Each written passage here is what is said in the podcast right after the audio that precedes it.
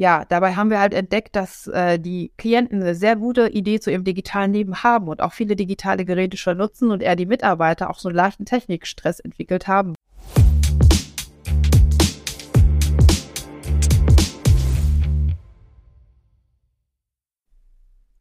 Herzlich willkommen bei Pflege Digital, dem Digital-Podcast für die Pflegebranche.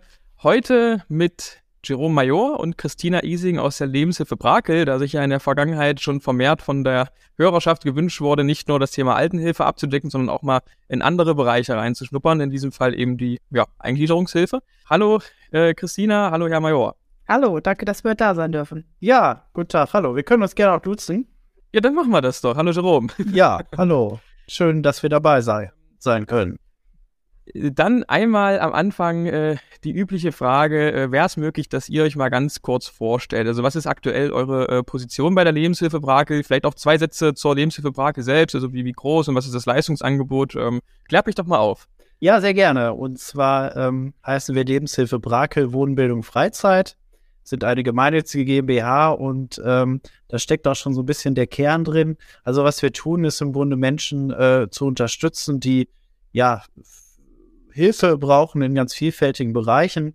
Ähm, wir unterstützen Menschen ähm, vornehmlich mit einer geistigen Behinderung. Das ist auch so der Schwerpunkt des Feldes von Lebenshilfen, ganz klassisch entstanden in den 60er Jahren. Haben uns da aber weiterentwickelt und ähm, haben zum Beispiel auch zwei Schulen.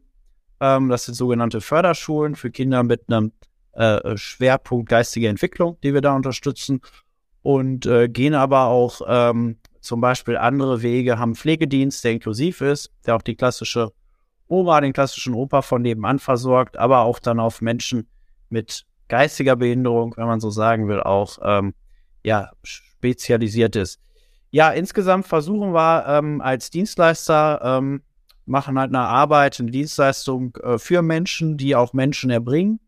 Geht es einfach darum, ähm, dass es unseren Mitarbeiterinnen und Mitarbeitern gut geht, dass sie gerne zur Arbeit kommen, dass sie Lust haben zu arbeiten und ähm, das ist dann auch im, insbesondere mein Schwerpunkt hier als Geschäftsführer, zu gucken, dass es allen gut geht. Geht es den Mitarbeiterinnen gut, geht es auch den Kunden, den Klientinnen gut. Und ähm, ja, da versuchen wir täglich ein wenig was beizutragen. Und Christina, was ist ähm, äh, deine Rolle im Unternehmen? Genau, also mein Bereich ist äh, der absolute Bereich Wohnen. Also ich bin die Bereichsleitung Wohnen. Ich kümmere mich um unsere besonderen Wohnformen, um das ambulant begleitete Wohnen, das Wohnen in Gastfamilien und äh, mache auch Pro Projekte mit der Zielgruppe. Das heißt, da haben wir auch das Thema Digitalisierung sehr stark ähm, etabliert.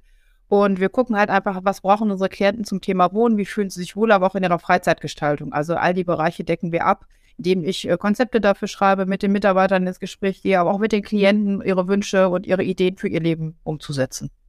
Wir haben uns ja über ein äh, Projekt namens Rookie damals kennengelernt. Ähm, bevor wir darauf äh, gleich vielleicht näher eingehen, mal die allgemeine Frage, wie ist denn das Thema Digitalisierung, IT bei euch im Unternehmen generell angesiedelt? Also habt ihr eine eigene äh, Digitalabteilung, IT-Abteilung? Ähm, habt ihr bestimmte Ansprechpartner, die genau für dieses Thema verantwortlich sind oder ist das sozusagen eher äh, den einzelnen Bereichen überlassen? Ja, also ich äh, meine, wir hätten das vor circa fünf Jahren, fünf, sechs Jahren angefangen aufzubauen. Also ich bin jetzt hier seit knapp zehn Jahren in der Geschäftsführung und irgendwann haben, haben wir schon gesehen, dass das Thema so groß wird, dass wir da eine eigene IT-Abteilung auch brauchen. Ähm, aktuell ähm, haben wir einen IT-Manager und noch zwei weitere äh, Mitarbeiter ähm, in der IT. Und das ist einfach wichtig, weil es ist ja im Grunde alles digitalisiert. Ne? Also im Grunde ähm, angefangen von den Dienstplänen, ähm, auch über die äh, entsprechenden Hilfepläne. Es geht ja gar nicht mehr ohne. Und man sieht auch, dass es einfach wichtig ist ähm, und auch zur Zufriedenheit der Mitarbeiterinnen und Mitarbeiter ähm, beiträgt, wenn ich dann einfach auch meinen Dienstplan zum Beispiel ähm, digital auf dem Handy habe. Ja, und da müssen wir einfach ja. äh, dran sein. Da, das sehen wir gleich auch, auch vielleicht nochmal mal zum Projekt kommen. Ähm, da haben wir auch eine App entwickelt, ähm, wo man zum Beispiel einfach seinen Krankenschein hochladen kann, äh, wo man Dienste äh, einfach tauschen kann. Also es gehört auch, auch einfach für junge Leute dazu ähm, dass wir hier digital sind und ähm, das geht dann einfach durch alle Bereiche und da brauche ich eine, eine professionelle ähm, IT-Abteilung. Hm. Manch, also ist das in der äh, in den Lebenshilfen generell schon so Standard, dass die alle äh, digitale und IT-Abteilungen haben? Also in der Altenhilfe mal zum Vergleich ist es eigentlich immer noch unüblich. Da bleibt es ja meistens irgendwo im Qualitätsmanagement oder einen designierten Projektmanager hängen. Ähm, wie ist denn das bei den Lebenshilfen? Habt ihr da einen Einblick? Ja, also ich, ich glaube, da machen sich zunehmend auch die Lebenshilfen auf den Weg. Ähm, ich glaube, wir sind da schon relativ gut und relativ weit. Ähm, aber alle Lebenshilfen werden auch mittlerweile ein, digitales ähm, Personaleinsatzplanungstool einfach haben. Und ähm, mittlerweile ist es auch so, da kannst du vielleicht auch noch mal was zu sagen, Christina, dass auch die gesamte Hilfeplanung äh, unseres Kostenträgers, der Landschaftsverbände auch digitalisiert wird. Und dann geht es einfach nicht mehr ohne. Ne? Genau, also wir haben intern schon ganz früh damit angefangen, uns mit digitalen äh, Leistungsabrechnungen zu beschäftigen, dass wir halt einfach geguckt haben, wir setzen ähm, Handys bei unseren Mitarbeitern ein, wo direkt, wenn wir zum Klienten fahren, quasi dort äh, aufgenommen wird, was machen wir, welche Leistungen erbringen wir, an welchen Zielen wird gemeinsam gearbeitet. Der Klient unterschreibt digital auf, seinem, auf unserem Handy und bestätigt damit, dass wir quasi unsere Leistungen im Bereich ambulant begleitetes Wohnen erbracht haben. Ähm, seit jetzt, erst im dritten, ist es so, dass wir beim Landschaftsverband mit dem sogenannten Per se-Programm arbeiten. Dort geht es jetzt nur noch um digitalen Datenaustausch zum Hilfsbedarf unserer Klienten. Das heißt, wir verhandeln quasi nur noch über die digitale Ebene, über Fachleistungsstunden, Bedarfe der Menschen, Ideen zum Wohnen. Die werden ähm, auch dann nur noch fast zum größten Teil über Videokonferenzen ähm, abgedeckt, wenn man nochmal ein persönliches Gespräch machen möchte. Es ist sehr wenig nur noch in einem Face-to-Face-Kontakt. Mhm. Ja, spannende Entwicklung da auf jeden Fall. Und wenn wir jetzt einmal auf das äh, Projekt schauen, was euch die letzten Jahre so ja, äh, beschäftigt hat, nämlich das Projekt Brookie. Ähm, Christina, kannst du da vielleicht mal ähm, ein, zwei Sätze zu sagen, worum, worum ging es da eigentlich?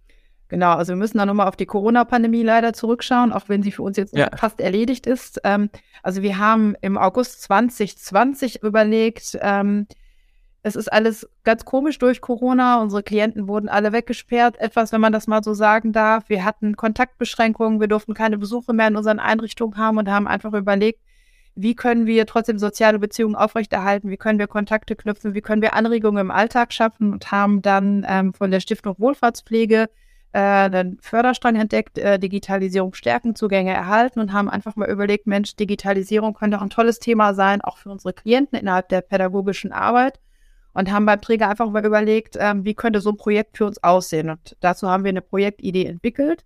Dadurch ist das äh, Projekt Rookie halt entstanden, äh, wo wir aber gesagt haben, es ist bestimmt ganz toll, ähm, ganz viel Hardware in den Einrichtungen zu haben, aber das reicht halt einfach nicht aus, auch wenn der Care-Table eine ganz tolle Sache ist, aber ich muss ihn ja auch sicher bedienen können.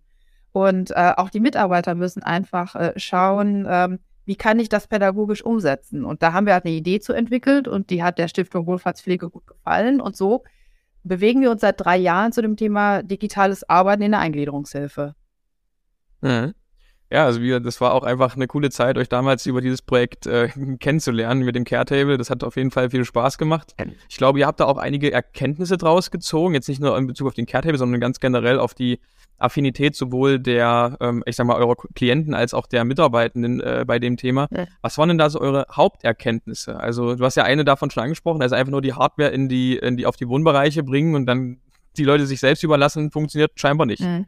Also grundsätzlich sind wir ja erstmal von unserer Idee ausgegangen und das muss ja nicht immer die richtige sein. Deswegen haben wir gesagt, wir müssen die Leute erstmal fragen, was wünschen sie sich eigentlich zu dem Thema? Und da hatten wir halt die wissenschaftliche Begleitung der FH Bielefeld mit drin und haben gesagt, wir fragen sowohl die Klienten, Bewohner in unseren Einrichtungen, aber auch die Mitarbeiter.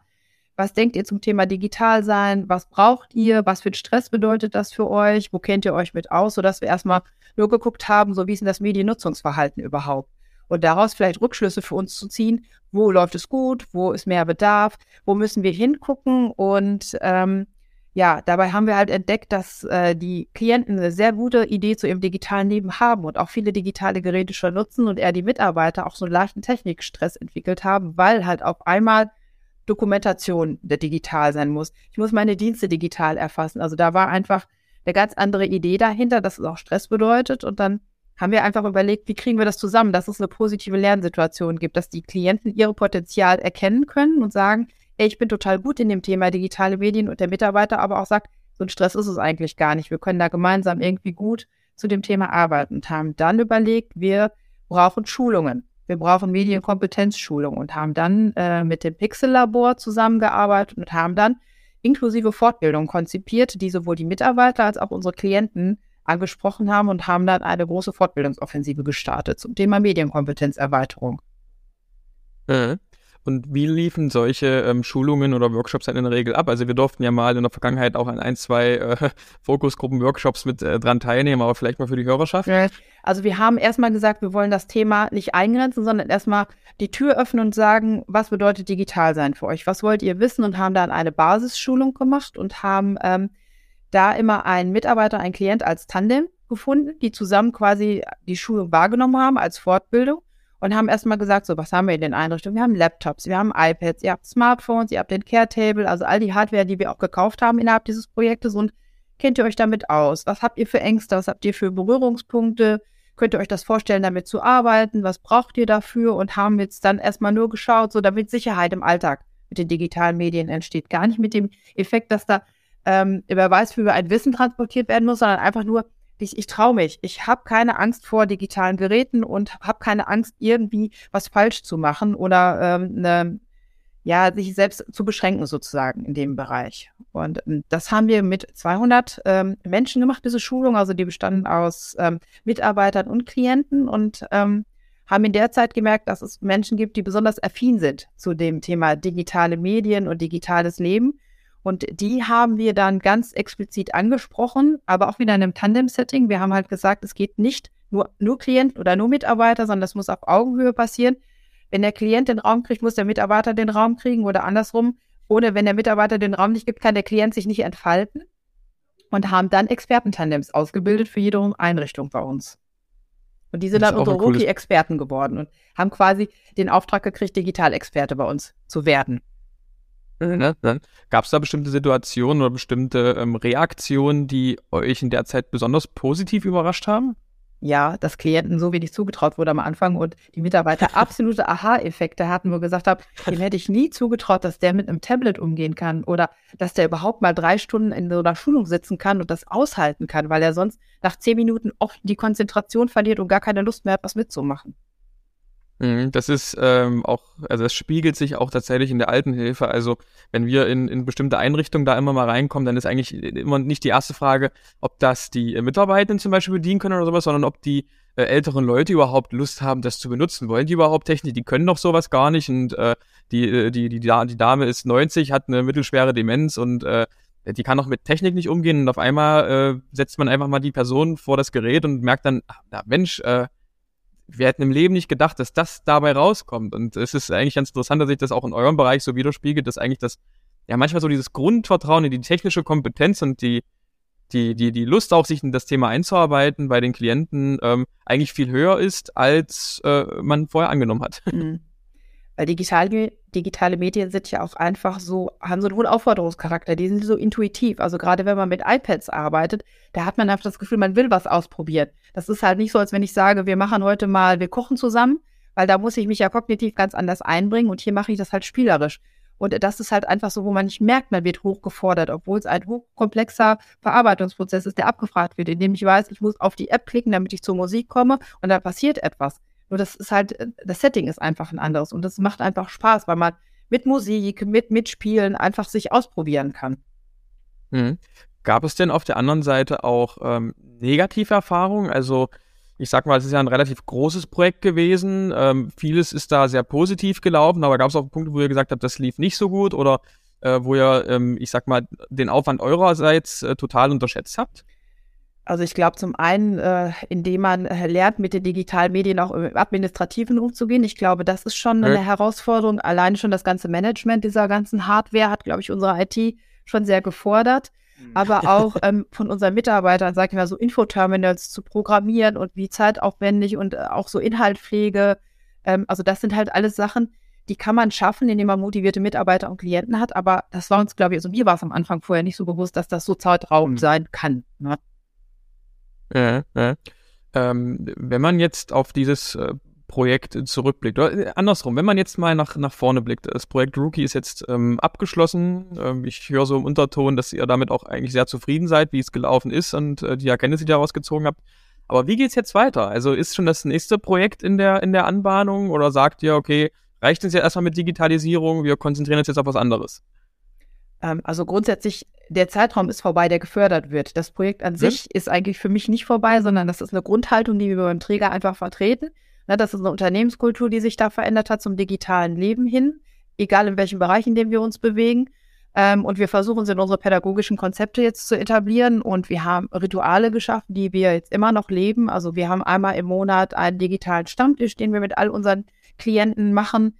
Wir haben einen Qualitätszirkel digitale Teilhabe gegründet, in dem auch die äh, Rookie-Experten sich einmal im Quartal treffen, Fortbildungen bekommen. Und ähm, ich bin gerade dabei zu gucken, dass wir quasi eigene Schulungen beim Träger konzipieren, wo unsere Rookie-Experten dann auch wieder als Dozenten erarbeiten können, die dann ihr Wissen wieder weitervermitteln. Und da ist gerade so, man muss halt brennen für das Thema. Mir macht das halt auch sehr viel Spaß, ne? Ja. Wie ist denn das eigentlich? Ähm, Gibt es denn dieses Programm der Stiftung Wohlfahrtspflege noch? Also wenn jetzt eine andere ähm, Lebenshilfe sagt, sie würde gerne was, was ähnliches machen oder einen anderen Bereich, ähm, könnten die das einfach dort beantragen oder wie kann man sowas sonst noch finanzieren? Also habt ihr da eine Idee? Ja, also ich glaube, dieses äh, Programm ähm, Digitalisierung stärken ist, ist erstmal ausgelaufen. Aber es äh? gibt ähm, tatsächlich, also ich behaupte mal, wenn, wenn man sich dem Thema wirklich widmen will, ähm, dann gibt es da auch Möglichkeiten. Als Träger der Eingliederungshilfe hat man auch zum Beispiel über Aktion Mensch einfach immer Möglichkeiten. Gut, man muss auch sagen, wir hatten jetzt wirklich eine sehr komfortable Situation, dass wir eigentlich ähm, mit viel Wumms äh, extrem viel Hardware äh, in die Einrichtung reingeben durften, dass wir äh, ganz, ganz viele Mitarbeiterinnen und, und Klientinnen schulen konnten in kürzester Zeit. Ähm, da ähm, muss man natürlich erstmal die finanziellen Mittel auch für haben. Also es sind natürlich auch nochmal wichtige ja. Fragen, die man dann auch äh, an die Politik, an die Gesellschaft stellen muss. Ähm, wer soll das äh, auch bezahlen, ähm, wenn man dann auch laufend ähm, auch Menschen, die weniger Geld haben, also zum Beispiel Hartz-IV-Empfänger, haben die ein Recht auf digitale Teilhabe? Ist eine ganz spannende Frage. Wenn ich mir mal diesen Warenkorb angucke, den es da bei ja. Hartz IV gibt, da sind vielleicht 2,93 Euro irgendwie für digitale Geschichten drin, da kriege ich ja kein entsprechendes Endgerät für. Das gilt dann auch für unsere ja. Klientinnen und Klienten. Wer soll das bezahlen? Ähm, das sehen wir ja jetzt auch nach dem Projekt. Ähm, solche Geräte, die müssen ja auch bei Laune gehalten werden, gewartet werden. Und was passiert, ähm, wenn solche Geräte auch mal kaputt sind? Ne? Wer bezahlt das dann? Das können sich größere Träger, größere Lebenshilfen oder auch Bethel können sich das leisten, aber ähm, das sind wichtige Fragen und äh, da hilft aber ein Stück weit auch die Stiftung Wohlfahrtspflege, die jetzt auch ähm, ja, zahlreiche Projekte gemacht haben für hunderte Träger, auch aus dem Bereich Altenhilfe, aus dem Bereich Kita und die dann wirklich diese entscheidenden Fragen auch, auch dann nochmal stellen und mit der Politik auch diskutieren. Und da muss man einfach ja. äh, die Frage stellen, weil wir uns als Gesellschaft auch entsprechend digitale Teilhabe für alle leisten. Hm, hm. Ja, ist auf jeden Fall eine spannende und wahrscheinlich auch eine kontroverse diskutierende Frage. Also je nachdem, wie man da fragt, bekommen wir wahrscheinlich eine andere Antwort auf das Thema. Ähm, und ja, dieses Thema Refinanzierung von Digitalisierung, Refinanzierung von Hardware, von Software, äh, das in der Sozialwirtschaft, das treibt irgendwie alle um. Das zieht sich wie so ein roter Faden ja auch durch den Podcast. Alle sagen eigentlich, wir haben total Lust, äh, auf, äh, uns, uns äh, aufzumachen und äh, verschiedene Projekte zu starten, aber ehe man dann die Finanzierung zustande gebracht hat, ehe da irgendwas kommt, äh, äh, vergehen dann halt mal ein paar Monde, ich sag mal, und manchmal kommen halt Projekte leider deswegen auch äh, gar nicht zustande. Ähm, wenn jetzt, also ihr seid ja mit den, den Ergebnissen aus dem Projekt auch relativ viel ähm, unterwegs, stellt das auf äh, verschiedenen Bühnen auch mal vor ähm, und, und äh, auch vor anderen, ich sag mal, Lebenshilfeverbänden und Co. Was sind denn so eure äh, zwei, drei Tipps an einen Lebenshilfeverband, äh, der da sich vielleicht auch auf den Weg machen möchte? Ähm, was sollte der beachten bei so einem Projekt? Ja, also wir können ja abwechselnd antworten. Ich fange mal an. Also ich kann allen nur raten, einfach, einfach zu machen, ne? Einfach äh, äh, zu versuchen. Wenn man da zu viele Fragen stellt, ähm, dann, dann wird das nix. Und äh, ich glaube, was, was ganz wichtig war und was, was ein sehr guter Ansatz von uns war, zu sagen, wir bilden diese Tandems. Also wir nehmen sowohl Mitarbeiterin als auch Klientin als Tandem einer Einrichtung mit, ähm, um das Ganze auch zu verstetigen ähm, dass man sich wirklich jemanden sucht, ähm, sowohl bei den Mitarbeitern als auch bei den Klienten, der Lust auf das Thema hat und der nachher sagt, ja, ich habe auch Bock, das nachher wirklich nochmal anderen zu erklären. Na, und das war, glaube ich, eine gute Entscheidung. Und dann das Ganze noch gepaart auch mit diesem äh, Fortbildungs-, Schulungsansatz auch in einer, in einer Peer-to-Peer-Form. Ähm, das ist, glaube ich, ein guter Ansatz. Und da kann man ja auch schon relativ klein starten, indem man mal sagt, ähm, man holt sich einfach mal Pixel oder ein anderes Fortbildungsinstitut und äh, versucht das einfach mal in seiner Einrichtung, äh, versucht das vielleicht mal mit seinem Bewohnerbeirat Und äh, das muss man einfach mal machen und äh, dann gucken, wie es weitergeht. Also man kann ja nicht verlangen, dass man direkt äh, für Tausende von Euro oder Zehntausende von Euro ähm, den ganzen äh, Hardware-Katalog sich einkaufen kann. Aber ähm, ich würde starten mit der Befähigung äh, der Menschen und einfach mal gucken, was interessiert die überhaupt und die einfach mal mit den Medien zu konfrontieren. Und ich glaube, dann geben die den Weg auch schon ein Stück, Stück selber vor. Genau, also auf jeden Fall die Menschen fragen, was sie sich wünschen, weil ich kann ihnen kein Thema aufdrücken, wo sie kein Interesse dran haben. Also es gibt ja auch Einrichtungen, die ganz klar sagen, da, äh, die, die wollen halt keine Digitalisierung. Ich kann es halt auch keinem aufzwingen, ne? Und andererseits halt auch zu gucken, dass man die Klienten mit in die Pflicht nimmt, weil sie wissen, was sie lernen wollen, dass man halt auch sich äh, die, also die Möglichkeit eines Tandems auch in der Dozentenfrage halt auch einfach nimmt, weil wenn man ein, sage ich mal, einen Bewohner oder einen Klienten bei uns fragt, wie gehst du ran an die digitalen Medien, ist oft das Niveau, was eher schneller verstanden wird, als wenn ich einfach jemand aus der IT-Abteilung da hinsetze, der guckt sich ein Tablet an und sagt, ihr müsst dann mal dahin klicken, dahin klicken, dahin klicken. Das verstehe selbst ich ja manchmal nicht. Und ähm, das heißt, da muss man halt einfach gucken, wer, wer kann das Thema gut transportieren und wer hat auch Lust, dieses Thema zu verstetigen und auch mal bei einem Kostenträger oder so auch durchzukämpfen. Ähm, weil ich sag mal, wir haben jetzt in unseren Hilfeplänen diese digitale Teilhabe verankert, haben gesagt, wir haben digitale Experten ausgebildet.